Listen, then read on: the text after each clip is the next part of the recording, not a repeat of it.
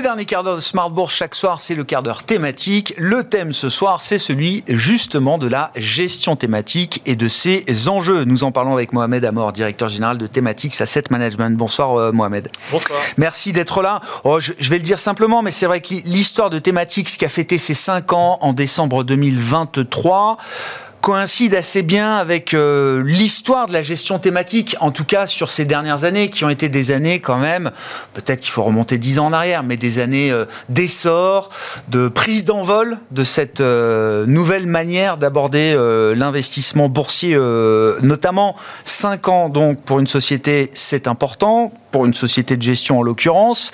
Qu'est-ce que vous retenez de ces cinq ans d'historique pour Thematics Asset Management? Et comment vous quantifiez un peu le bilan d'ailleurs, Mohamed. Bah, on, on, en retient beaucoup de choses, beaucoup de choses puisque en cinq ans, si on regarde les chiffres, il y a cinq ans on était 6, aujourd'hui on est 22 chez Thematics, on a commencé avec une centaine de millions d'euros, aujourd'hui les avoirs qui nous sont confiés c'est à peu près 4 milliards, 4 milliards d'euros. On avait commencé avec quatre stratégies, aujourd'hui on en a huit, et surtout c'est le regard que portent les investisseurs, les épargnants sur la gestion thématique qui nous apporte le plus de satisfaction. On a passé beaucoup de temps avec les conseillers en gestion de patrimoine, les banquiers, les acteurs, euh, les acteurs de fonds de fonds et les institutionnels, et on est ravis de ce qu'on qu a pu faire, ce qu'on a vu, ce que le marché aujourd'hui, la manière dont le marché s'est approprié la gestion thématique. C'était une gestion satellite il y a une dizaine d'années. Aujourd'hui c'est une gestion qui est en cœur de portefeuille sur euh, les portefeuilles des épargnants, donc de de, de, monsieur tout le monde qui, qui pousse la porte d'un conseiller en gestion ouais. de patrimoine ou d'un banquier privé. Et surtout, on voit que la manière dont on fait les choses aujourd'hui chez Thématique, cette approche fondamentale, une approche de conviction, a porté ses fruits et le marché en 5 ans euh, n'a pas été un long fleuve tranquille, n'a pas été une ligne droite, la trajectoire de ces 5 dernières années, non. mais il y a des années qui ont eu des valeurs de test ouais. pour notre gestion, pour notre processus de gestion, et, et on est, on est ravis de ce qu'on a, a pu faire, de, de ce qu'on a pu apporter comme résilience, et, euh, et je pense que les prochaines années vont être aussi de, belles années. On va parler de l'année test qui a été euh, effectivement l'année 2022, mais j'aime bien effectivement l'idée que c'était une gestion, euh, allez, à la périphérie dans les portefeuilles, qui se retrouve aujourd'hui au cœur des euh, allocations et des, des portefeuilles des clients finaux. Qu'est-ce que vous retenez de la manière dont vos partenaires, justement, se sont appropriés cette, euh, cette gestion? Est-ce que c'était conforme à l'idée que vous vous en faisiez? Parce que le client est roi, euh, finalement, le partenaire euh, également. Et est-ce que ça a changé?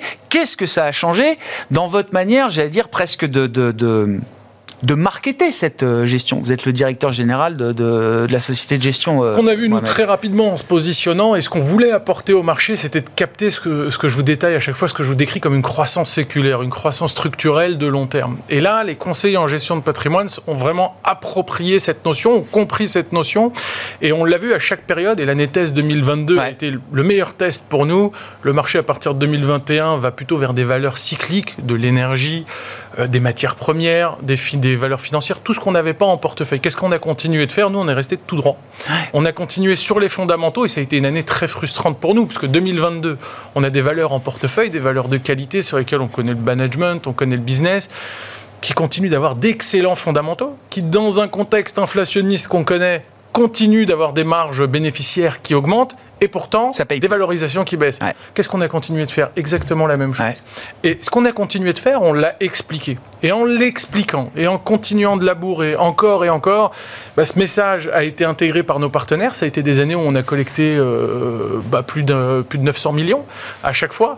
Et l'effet perf plus la collecte bah, nous a permis de continuer encore et encore à, prouver au marché que la manière dont on gérait les thématiques chez nous, c'est-à-dire de manière diversifiée, en venant transcender euh, l'approche géographique, capitalistique ou sectorielle, mais vraiment en ayant cette approche et ce processus de gestion, ça venait apporter de la valeur pour le client final et un point sur lequel on a beaucoup évolué, parce que de passer d'une gestion satellite à une gestion cœur de portefeuille, oui. ça appelle à beaucoup de responsabilités. Et eh oui, c'est ça. Beaucoup d'humilité dans le marché qu'on qu a connu sur ces cinq dernières années. Et par exemple, d'un point de vue de la gestion responsable, on est né, nous, dans un contexte de gestion responsable. Le SG était déjà dans notre processus d'investissement oui. natif. On a dû aller beaucoup plus loin. Ah, on oui. nous posait des questions sur le climat. On nous, on... Il y a un niveau d'exigence quand même supplémentaire à partir du moment où vous êtes au cœur du portefeuille de mon client Il faut quand même que je sois sûr et certain du, niveau d'intégration de l'ESG. Exactement, exactement. Au niveau d'intégration de l'ESG et surtout les différentes facettes de l'ESG. Avant, euh, l'ESG, on, pouvait avoir une approche, euh, une approche avec un ou deux éclairages. Aujourd'hui, non, on veut parler de biodiversité, on veut parler de climat, on veut aller plus loin sur les aspects de gouvernance, on veut aller plus loin sur la manière dont les entreprises dans les sociétés, les employés dans les sociétés sont traités, et surtout la question environnementale, elle est bien plus lourde, et surtout on doit apporter des réponses beaucoup plus fournies, beaucoup plus concrètes. On voit le regard de la dernière personne avant l'épargnant, celui qui nous confie les actifs de son client, être beaucoup plus exigeant avec nous. Mais 2022 n'a pas été une année de remise en question, de remise en cause de cette gestion thématique et des thèmes séculaires qui sont associés à cette gestion thématique Ça a été au contraire dans un marché euh, saccadé, dans un marché qui s'est comporté comme un élève de première année d'école de commerce. Euh.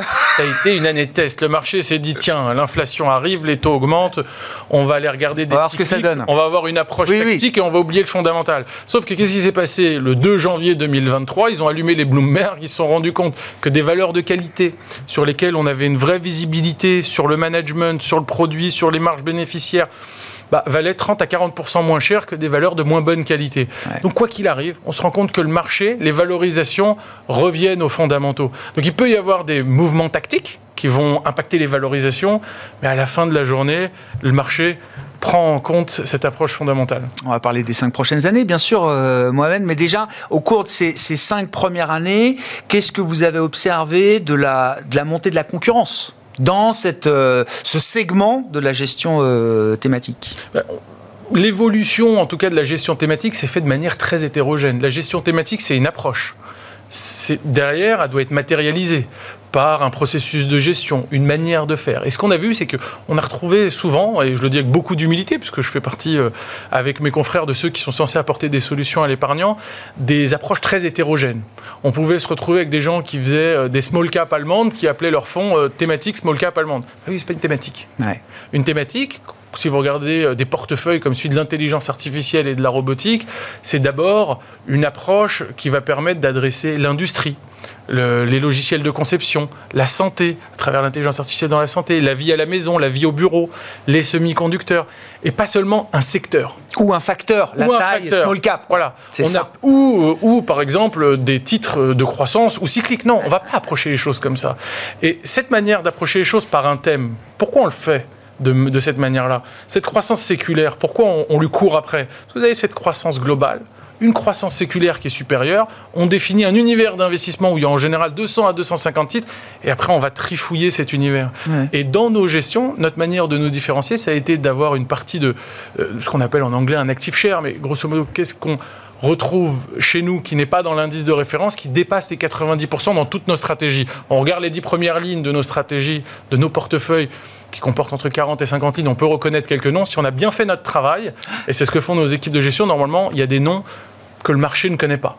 Et et l'évolution des thématiques, ça a été ça. Donc beaucoup de personnes ont mis l'étiquette thématique, beaucoup de, gestion. Et finalement, ce qui nous a permis de tirer notre épingle du jeu, c'est de garder notre approche qui vient transcender les approches classiques et surtout avoir plusieurs moteurs de performance, plusieurs secteurs, plusieurs géographies. Et c'est comme ça qu'on a tiré notre épingle. Et c'est la rançon du succès. Je, parle de la thématique, de la gestion thématique en général et de thématiques ça. Mais comme on a vu se développer de l'ESG washing, il y a eu également ce phénomène un peu thématique washing. Et je rends hommage à Ronnie Michali, le président de Galilée Asset Management, qui, qui m'a initié à cette terminologie. Je crois que voilà, je, lui rends hommage de ce point de vue-là. Voilà, il y, a eu un peu de, on a essayé de, de thématiser des stratégies qui n'étaient pas des stratégies thématiques au départ. Bah, c'est comme toujours, on le voit aujourd'hui sur l'intelligence artificielle et la robotique. Vous me parlez des cinq prochaines années. Bah, ce qui s'est passé pour la gestion thématique, c'est ce qui est en train de se passer aujourd'hui pour l'intelligence artificielle et la robotique. Il va falloir rester très vigilant.